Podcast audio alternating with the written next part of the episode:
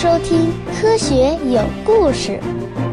比科学故事更重要的，更重要的，更重要的，更重要的是科学精神。人类的历史终于一脚跨进了二十世纪的八十年代。对于那些奋战在寻找外星人的第一线的科学家们来说，这真的是一个好时代来临了。我们现在已经很清楚，寻找外星人的武器呢是射电望远镜。而兵器谱排名的第一就是阿雷西博射电望远镜，可是这种超大型的射电望远镜呢，却有几个缺点。第一呢，它不能转动朝向，这样呢就局限了它在天空中的搜寻范围。第二呢，它同一时间只能接收一个频率的无线电波，无法同时监听多个频率，这样就大大降低了工作效率。第三，限于建造的地点和施工难度的限制。哪怕有足够的钱，也很难建更大的望远镜。那么这个问题怎么解决呢？我们是否孤独地生存在银河系的边缘？外星文明在哪里？让我们一起来聊聊寻找外星人的科学吧。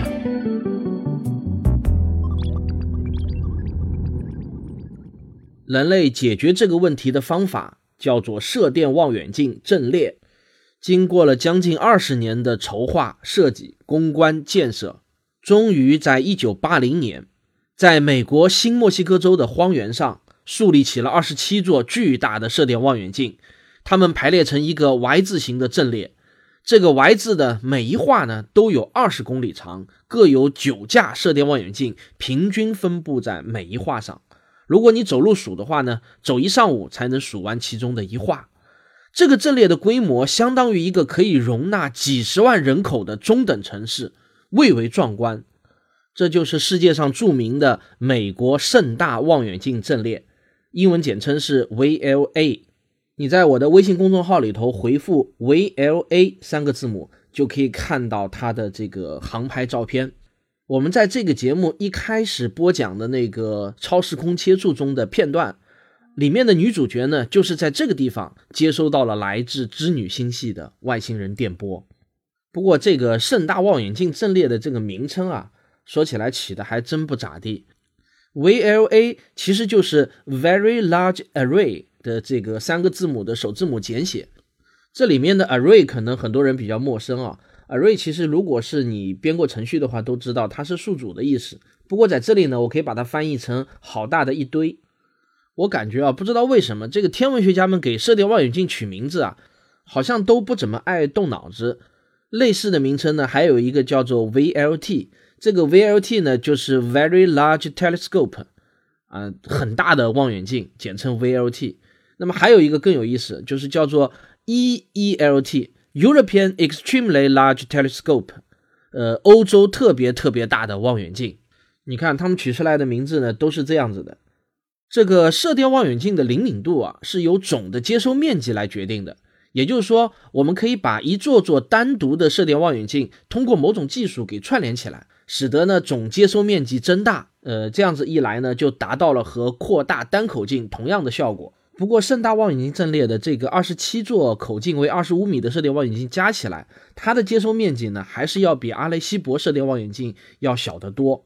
不过呢，从长远的角度来看的话，阿雷西博显然是无法笑到最后的，因为盛大阵毕竟是人类建成并测试成功的第一个射电望远镜阵列，数量还不算是太多。通过阵列的方式来超过阿雷西博的接收面积，只是时间问题。只要不断增加单座望远镜的数量。迟早就能以数量取胜的。幸运的是呢，我们这个地球上最富有的几个人中呢，有一个是天文迷，他就是和比尔盖茨一起创立了微软公司的保罗艾伦，他是我们这个星球上最有钱的十个人之一啊。艾伦呢就一掷千金，捐了几千万美元，决定在加州的克拉克高原上建一个超大型的射电望远镜阵列。这就是今天全世界最大的射电望远镜阵列，以保罗·艾伦的名字命名，就是艾伦望远镜阵列。到今天为止呢，也还没有全部建成。全部建成后呢，将足足有三百五十口大锅，密密麻麻地分布在天空下，可以说是非常非常壮观的。它可以对银河系中的十亿颗恒星进行扫描，大大提高了发现外星文明信号的可能性。二零一六年，中国的所有科技大新闻中，大概那个 FAST 望远镜即将落成的消息呢，也是最为重要的新闻之一。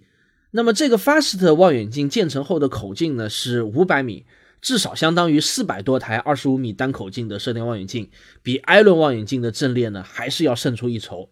美国呢，大概是在二零零七年底的时候正式启用了艾伦望远镜阵列，也就是说，它是一边用一边建的。它最重要的任务呢，就是全天候的监听地外文明的无线电信号。但即便是艾伦望远镜阵列这样子的规模啊，在天文学家眼里看来呢，还是太小太小了。而且呢，艾伦就算是再有钱，作为个人来说，资金量还是有限的。真正要建设足够大的射电望远镜阵列，还得是国家行为才行。可能很多人不知道啊，咱们中国在建设射电望远镜阵列这个事情上呢，也是非常的热衷的。那么，由中国、澳大利亚、法国、德国、意大利，注意没有美国啊，二十多个国家共同投资筹划建造的全世界最大的射电望远镜阵列 SKA，中文名称叫做平方公里阵列，已经正式启动了。那么它的选址呢是在澳大利亚和南非。呃，如果你一直注意这方面的新闻的话呢，讲起来还挺有意思的。南非和澳大利亚为了这个选址权的这个争夺啊，是一度达到了白热化。因为两个国家都知道，不管是建在哪个国家，必然会大幅度的拉动这个旅游。那么后来实在是这个僵持不下呢，就决定两个国家各建一半。而且在这个项目中呢，中国是投钱最多的，所以中国的这个态度是起到关键性作用的。我看最新的消息呢，是说预计在二零二五年可以投入使用。不过呢，这还是很粗略的一个估计。呃，虽然我没有查到准确的官方数据啊。不过我做了一些比较简单的计算，很粗糙的，呃，它的接收面积呢，应该是大于一个一千四百米口径的超级射电望远镜，那么就相当于超过六点二平方公里的面积。这个面积有多大呢？大家可能没概念，但是我给你打一个比方，差不多能在这个面积里头建设三十个鸟巢体育场，那么你是不是就有概念了？这么庞大的一个家伙，我想呢，我们应该能够听到来自宇宙最深处的呼唤。射电望远镜阵列是整个八十年代带给外星人搜寻者们的第一个礼物，它大大增强了人们接收外星文明电波的信心。很快呢，这个好时代又带给了科学家们第二个礼物。所有研究 SETI 的科学家们心里都乐开了花，尤其是那个叫做戴森的科学家。大家应该还记得啊，我们前面讲过那个戴森球。我之前的节目中呢，是很装逼的念成了戴森球，不过听众好像挺反感的，所以我们还是念戴森球。它是通过观察某颗恒星的红外辐射的变化情况来寻找外星人存在的证据。但是在二十年前呢，地面上的望远镜分辨率实在是太低，戴森他们始终感到心有余而力不足。那么这个第二个礼物呢，就叫做红外天文卫星，简称 IRAS。它是由美国、荷兰、英国三家的航天部门联合耗巨资打造的人类第一颗专门用于扫描宇宙中的红外辐射源的卫星。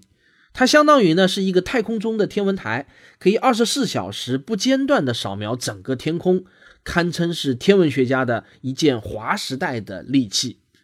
IRAS 于一九八三年的一月二十五日成功发射升空，并且在当年的十一月二十一日达到了使用寿命。它总共执行了十个月之久的太空任务。它向地球发回了海量的数据。它在宇宙中呢，一共找到了五十多万个红外射线源。当然了，其中绝大多数呢，都可以很明显的排除掉是戴森球效应。这些数据呢，直到今天还在做进一步的分析。这里面到底能不能够发现具有戴森球特征的数据？目前呢尚不能下确切的结论。但将近三十年过去了，至少我们现在还没有找到戴森球。不过我最近一次跟吴金平老师吃饭聊天的时候呢，他认为这个戴森球的理论呢实在是不太靠谱。但是人类在寻找戴森球上的努力呢，并没有到 IRAS 停止。二零零三年的八月二十五日，NASA 又发射了斯皮策空间望远镜，又名呢空间红外望远镜设备组。这颗耗资八亿美金的超级太空望远镜是 IRAS 的超级升级版，它的精度更高，工作寿命也要长得多，至今呢仍然在太空中工作。人们期待着斯皮策望远镜能够给人类带来惊喜，但是宇宙啊实在是太大了，仅仅是银河系就拥有如此广袤的星际空间，即便在银河系中真有数百颗的戴森球的存在。但我们要找到它们，就相当于在撒哈拉大沙漠的上空，从飞机上拿着望远镜，在沙海中寻找均匀分布在整个沙漠中的一粒粒泛着微弱红光的小沙子，其难度可想而知。因此呢，直到今天，我们仍然没有得到期待已久的好消息。但人类也不会因此而放弃，除了执着和努力，我们还需要一点点的好运气。如果科学家也分派别的话，那么这个戴森呢，显然是属于浪漫派的。不过还有一个比他更浪漫的科学家，提出了一个更加有趣的想法，来寻找外星人存在的证据。这个又是什么呢？上音乐。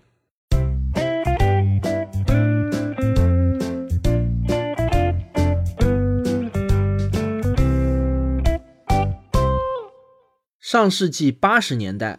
在美国有一个著名的物理学家、宇宙学家，叫做法兰克·迪普勒。之前在那场辩论赛中，他也登场过。他提出了一个比戴森球更富有浪漫色彩的理论。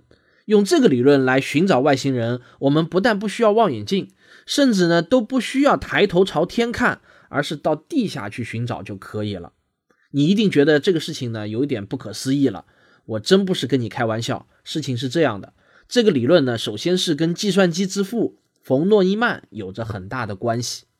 如果说我们要编制一个历史上的著名神童录的话，那么冯诺依曼必然是赫然在列的。他不但是个神童，而且也绝对是个天才，智商高的惊人啊！他在一九四四年开始主持设计人类历史上最伟大的一个发明，那么就是电子计算机。现在我们把它叫做电脑，并且在一九四五年奠定了电脑的设计思想。这个思想一直沿用到今天。今天你看到的任何一台电脑设备，包括像手机、iPad 这样子的新潮的数码设备，它的工作原理依然是冯诺依曼当年设计的那套原理。这套工作原理呢，简单一点说就是二进制加上五大件。电脑的运算指令全部采用二进制，到今天也没有变。另外五大件呢，就是任何一台电脑都由五部分组成。也就是运算单元、逻辑控制单元、存储单元、输入单元和输出单元这五大件呢，到今天也是没有变过。因此，在有些场合呢，人们仍然把电脑称之为冯诺依曼机。我之所以在这里要花一点口舌，把冯诺依曼这个人给简单介绍一下，原因呢，我是想让你相信，这个人呢，他不是普通人，他是一个神人，他的这个远见着实是非常罕见的。一九五一年。也就是冯诺依曼提出了电脑的设计思想之后呢，又过了六年，他又在数学模型上证明了一个他自认为又是一个非常非常重要的思想，那就是一种可以具备自我复制能力的机器人，在理论上是完全可以设计并制造出来的。冯诺依曼呢，就如同设计电脑的五大件一样，也提出了这种会自我复制的机器人的构成部分。这种机器人呢，分成两个单元。一个呢叫做建造机构，还有一个呢叫做建造程序。这个建造机构可以自动寻找合适的材料，然后把它们变换成各种各样所需的零件。这当然是超级超级复杂的，可能会多达几十亿种零件。然后这些零件呢，在建造程序的指挥下，被组装成跟自己一模一样的机器人。最后一步呢，就是把这套建造程序再 copy 到另外的一台机器人当中。这样就完成了一个自我复制的过程，呃，听上去呢就跟病毒差不多。这种会自我复制的机器人呢，就被迪普勒称之为冯诺依曼机器人。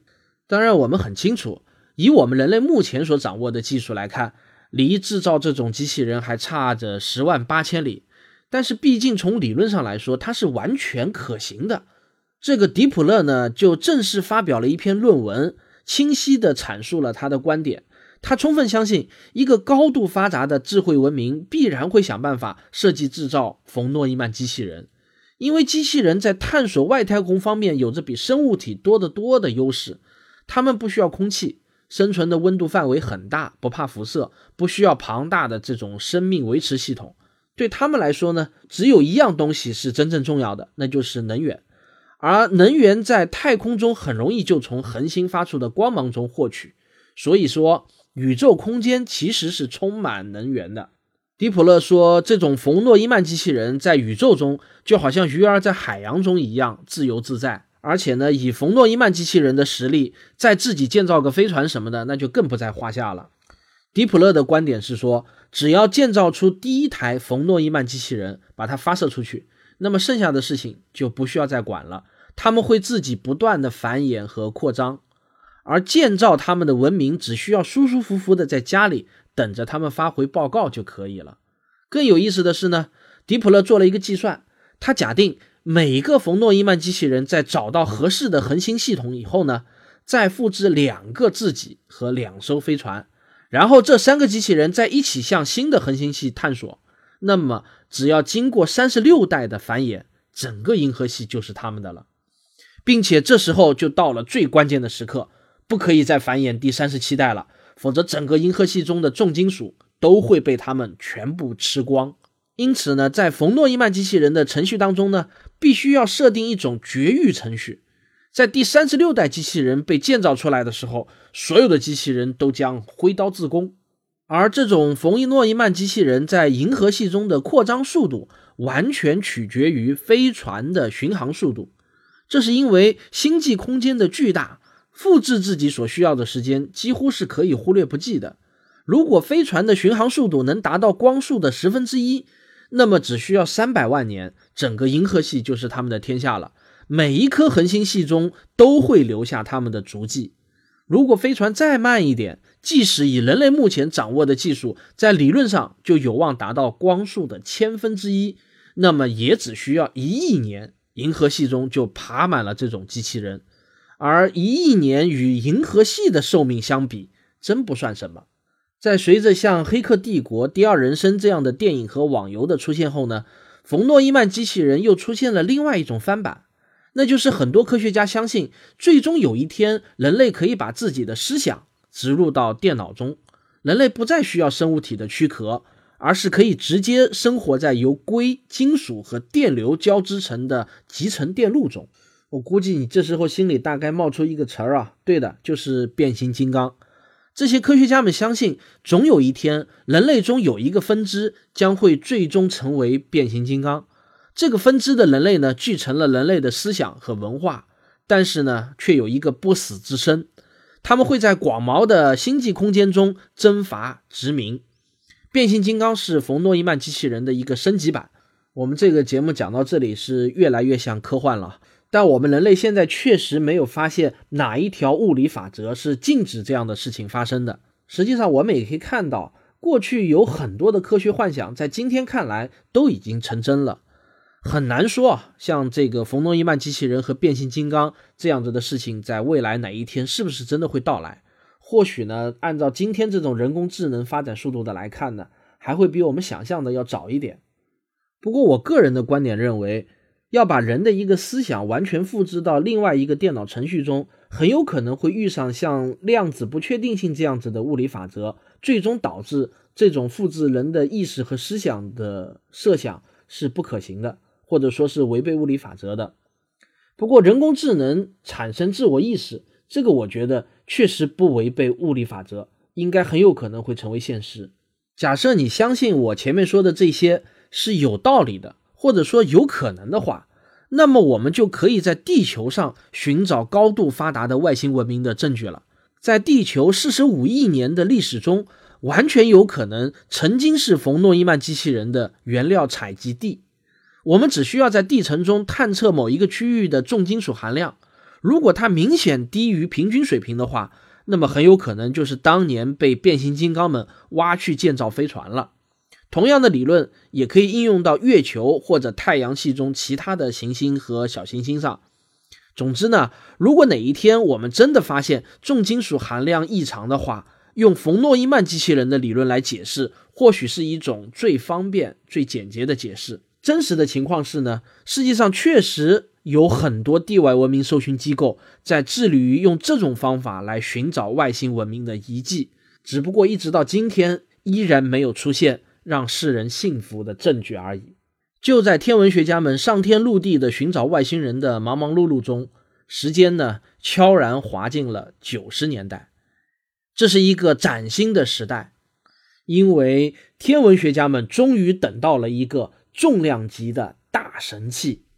到底是什么呢？科学有故事，我们下一期接着为您讲。我是卓老板，我是吴京平，我是汪杰，我们是科学声音。本期节目中所有的图片，你都可以在我的微信公众号里头回复 “VLA” 三个字母来查看。我的微信公众号就是“科学有故事”。这两天是平安夜加圣诞，但是上海的天气很糟糕。上一期节目播出以后呢，得到了听众朋友们热烈的反响，评论的数量截止到今天呢，都已经有两百多条了，而且其中呢，百分之九十九点九都是好评。看来我这一期节目呢，确实做的还是比较成功的。不过就好像一个听众留言说的，在上一期节目中，我是客串，主角是其他的那些主播大神们。我想给大家提前透露一个消息啊。像上一期节目这样子的主播大联播，我呢会在我们这个节目的最后的压轴大戏中把它发挥到极致，将会有比你们想象的还要多的主播走进科学有故事的这个讲台，为大家共同演绎科学故事。好了，那么我们今天的节目就讲到这里。如果你觉得我的节目比较有趣的话呢，别忘了点一下订阅。呃，也恳请您在您的朋友圈中可以分享一下我的节目。如果你觉得我的节目对你有帮助的话呢，也可以打赏以资鼓励。好，我们下一期再见。